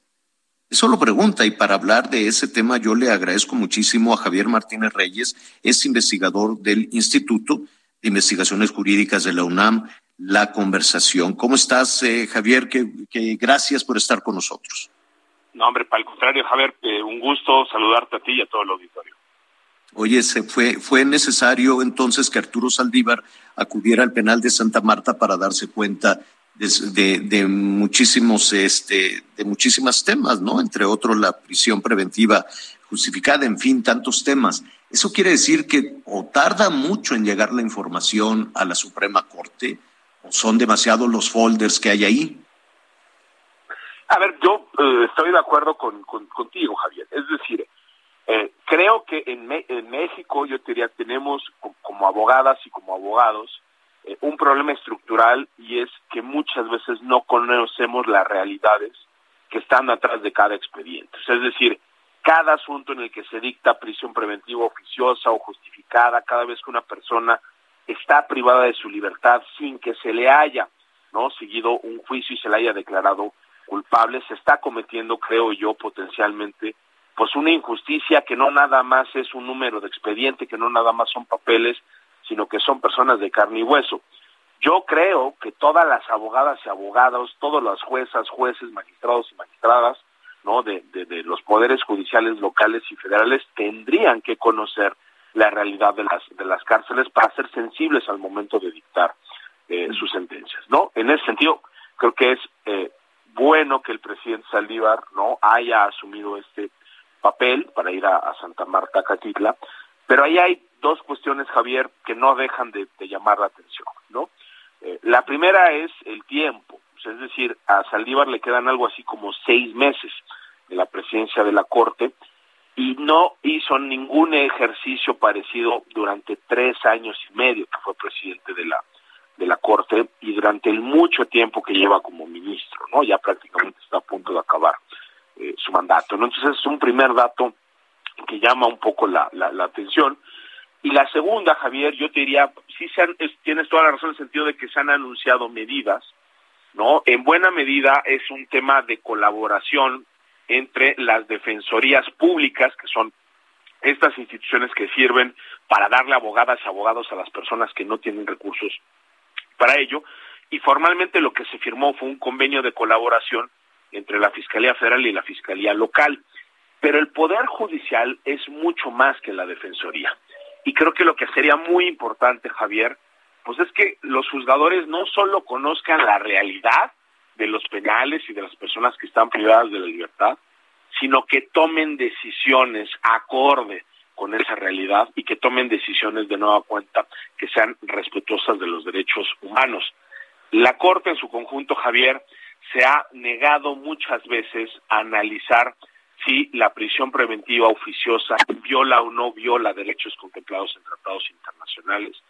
Y a mí más que las visitas, lo que me gustaría es que la Corte tomara criterios que dijeran lo que ya sabemos, porque lo ha dicho incluso instancias internacionales como la Corte Interamericana, y es que no se puede en automático y sin valoración mandar a personas nada más porque están siendo acusadas de un delito antes de que se les eh, dicte una sentencia en la que más allá de cualquier duda razonable se acredite el delito y la responsabilidad.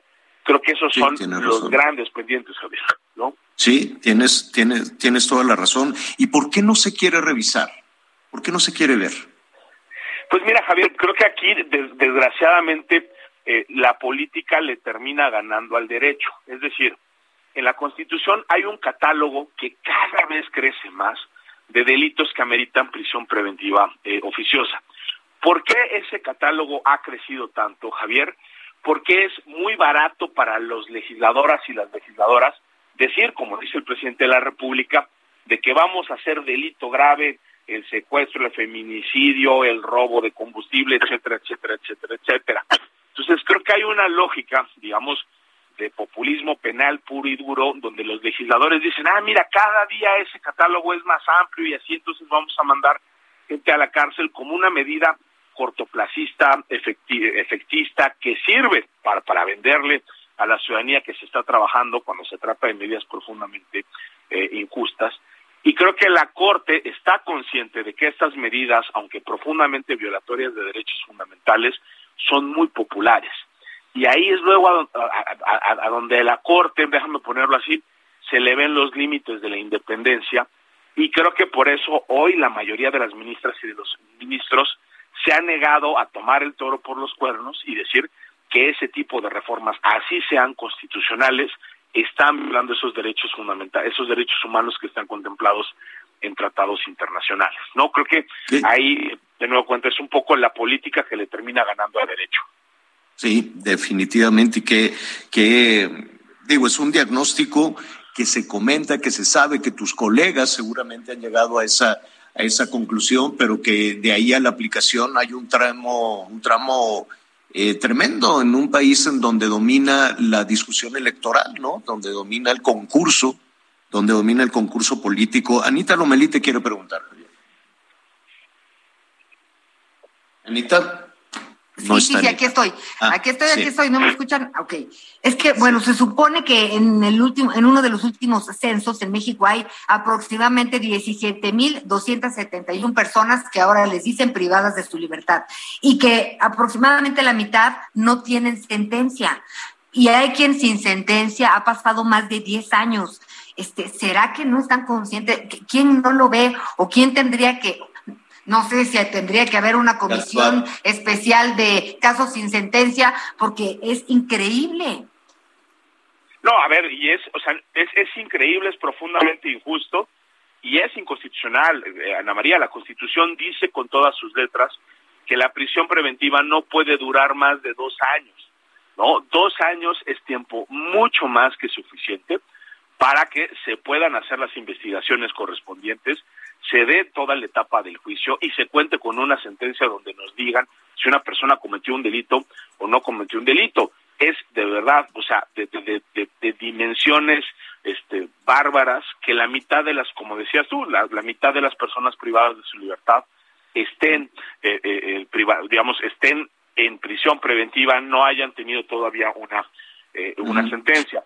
Oye, Tocayo, pero, pero debe de haber un incentivo para eso, perdón que te interrumpa, debe de haber un incentivo para eso, quiero suponer. Eh, un incentivo perverso, desde luego, pero ¿cuál, es? es?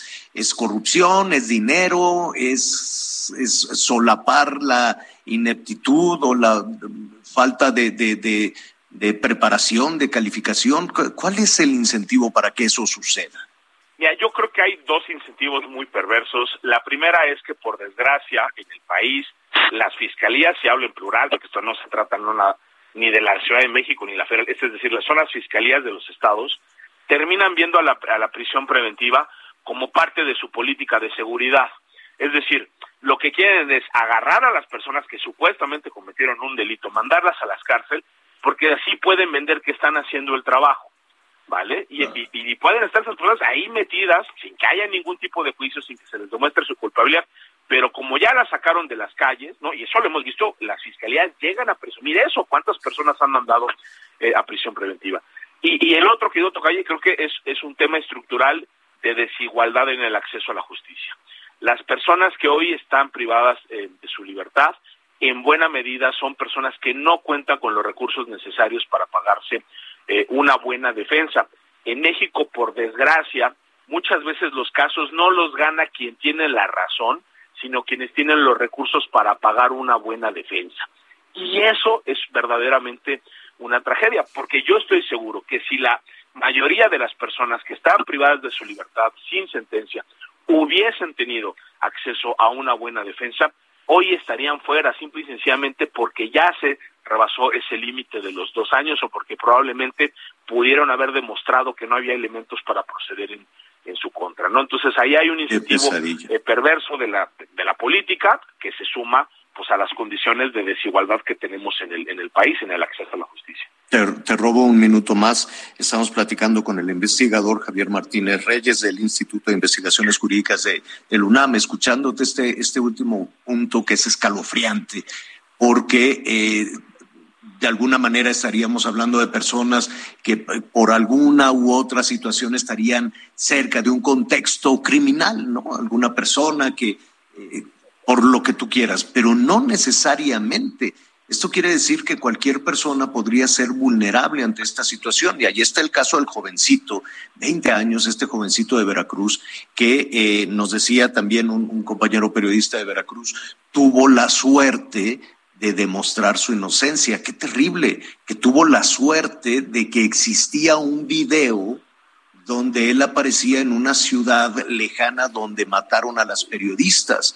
Pero si no hubiese existido esa cámara en un negocio de, de, de, comida, de lo que sea, este, pues el jovencito estaría en la cárcel y el gobierno eh, de Veracruz diciendo que resolvió el crimen del asesinato de las periodistas. No, a ver, absolutamente. Y ese es el, precisamente un gran ejemplo, Javier, de esos incentivos perversos. Lo que quieren muchas veces las fiscalías no es averiguar la verdad, no es ubicar a los responsables y eventualmente que se los procese. Lo que quieren es salir muy rápido a los medios de comunicación, es decir, ya identificamos a las personas responsables y en el momento que salen con esa afirmación, quitan la presión política, ¿vale? El tema de repente se puede eh, eh, morir en, términos de atención mediática y entonces ya hacemos como si nada hubiera pasado. Bueno, pues eso que le pasó a este joven que por fortuna pudo encontrar ese eh, video es lo que esperaríamos en todos los casos, es decir, una buena defensa jurídica, ¿no? Con una buena abogada y un abogado, precisamente lo que te permite es eso, poder recolectar datos de prueba que demuestren que no existe ni la probabilidad de que hayas cometido eh, eh, un delito, ¿no? Una buena, una buen abogado se aseguran de que los plazos se vayan cumpliendo y si no se impugnan y un buen abogado y una buena abogada te, te, te, te puede garantizar una buena defensa ya en la etapa del juicio. Las personas que están las cosas, de libertad, las cosas, las cosas ya cambiaron, Tocayo, porque uno pensaba que todo el mundo es inocente hasta que te demuestren lo contrario. Y aquí no te, es el ciudadano el que tiene que demostrar que es, eh, que es inocente. ¿No? Es el, es el ciudadano el que tiene que buscar los recursos, los especialistas, el dinero, las rutas y convencer a la autoridad de que ya ellos, ¿no? Dicen, tú eres el asesino. Ahí está Nuevo León con el caso Devani, donde también, eh, que, como le pusieron una falla humana masiva, ¿no? Ante la presión de los medios de comunicación. Sí, a ver, absolutamente.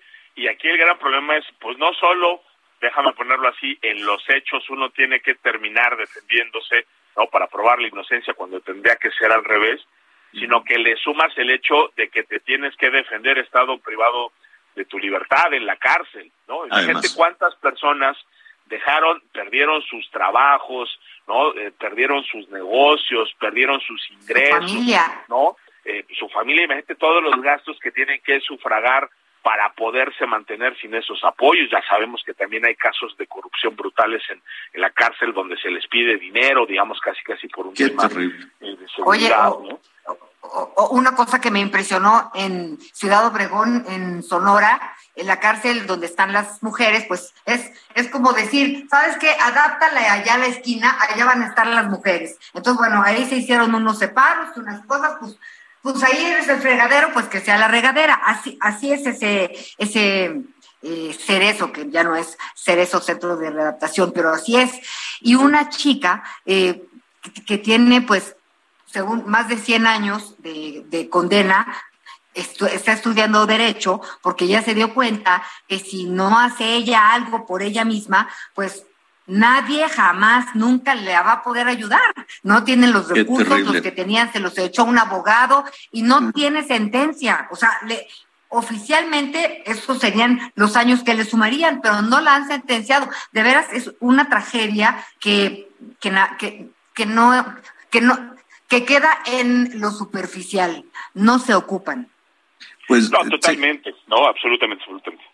Se nos vino el tiempo encima, Tocayo. Yo, yo te quisiera pedir un favor respecto a lo que está diciendo Anita y en una siguiente conversación, ¿qué, puede hacer la UNAM en ese sentido? ¿Qué puede hacer el Instituto de Investigaciones Jurídicas? Yo sé que abrir esa puerta en este momento, pues imagínate, tu teléfono no iba a dejar de sonar, pero este, busquemos alternativas. Ahí tenemos un diagnóstico, ¿no? Ya por lo menos este, la Suprema Corte está poniendo el tema sobre la mesa, ahora qué hacemos y de qué manera todo ese trabajo de investigación que ustedes realizan lo podemos utilizar. ¿Qué te parece si continuamos con esa, con esa charla, con ese tema? No, hombre, por, por supuesto, querido Tocayo, este, Ana María, encantado de que sigamos eh, charlando y vaya que son temas eh, importantes que nos deberían de involucrar, preocupar y ocupar. Y, y saber si nos podemos acercar a la UNAM como ciudadanos por lo menos para que nos den un norte, ¿no? Que nos digan, mira, hazle por aquí, ¿no? Sí, absolutamente cuenta con ello, querido Javier. Bueno, muchísimas gracias. Es Javier Martínez Reyes, Javier Martín Reyes, perdón, Javier Martín Reyes, e investigador del Instituto de Investigaciones Jurídicas de la UNAM. Un abrazo, Tocayo, muchísimas gracias. Oye, Anita, pues ya nos vamos. Saludos a Miguel Aquino que nos está regañando, nos está monitoreando a distancia.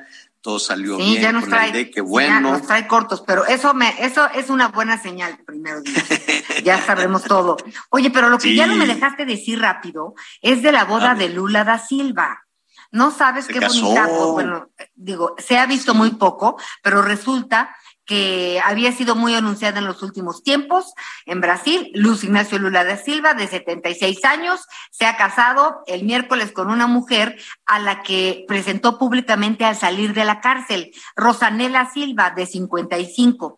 Y aquel día dijo que el presidente que aspira a un tercer mandato, pues que tenía novia, que que tenía coraje y pues es la responsable de la renovación en su discurso y en persona, porque le ha dado un fashion emergency al expresidente Lula da Silva, que va por un tercer mandato. Pues ya esa era todo, Javier.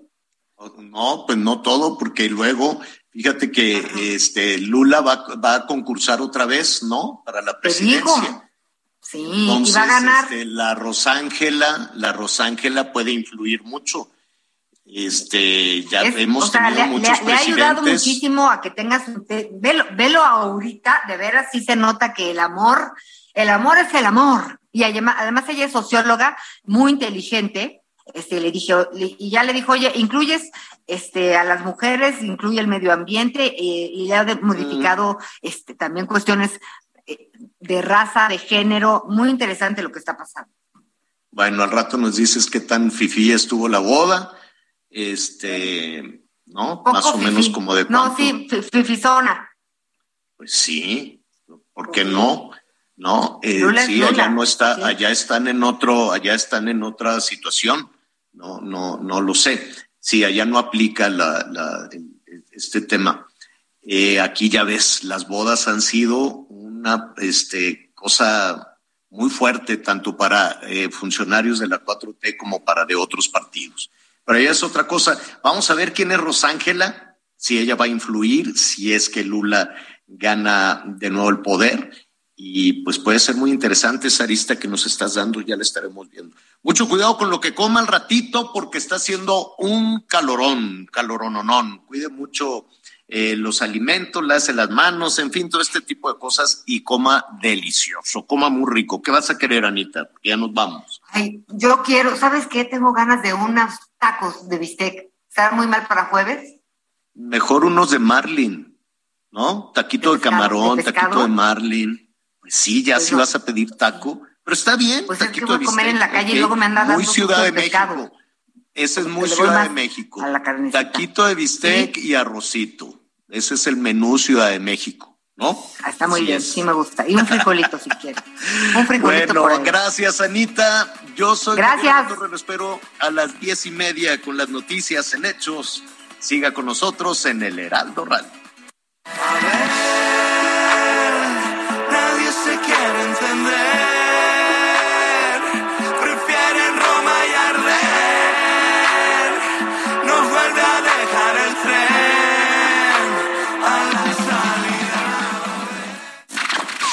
Gracias por acompañarnos en Las Noticias con Javier La Torre. Ahora sí ya estás muy bien informado.